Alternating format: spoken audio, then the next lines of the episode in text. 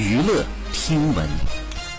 关注娱乐资讯。近日，张小斐在综艺节目当中谈及“国民妈妈”的标签，他表示：“谢谢大家，‘国民’两字实在当不起。知道很多人已经孝心变质，他很开心。毕竟作为演员，直言不要把我框在那里。”采访当中，主持人称张小斐凭借《你好，李焕英》这部电影已经有很高的国民认知度，并问到：“你觉得‘国民妈妈’这个标签对你接戏、接不同的角色会有一些困扰吗？”张小斐认为，通过一个喜剧电影，让大家觉得他不只是一个喜剧演员。这这件事情挺奇妙的，还是喜剧带给他的，是这部电影带给他的。同样，现在说是国民妈妈，觉得对于下部戏吧，也不会成为一个限制，至少在他心中不会觉得它是一个限制，并且觉得大家很快会孝心变质。好，以上就是本期内容，喜欢请点击订阅关注，持续为您发布最新娱乐资讯。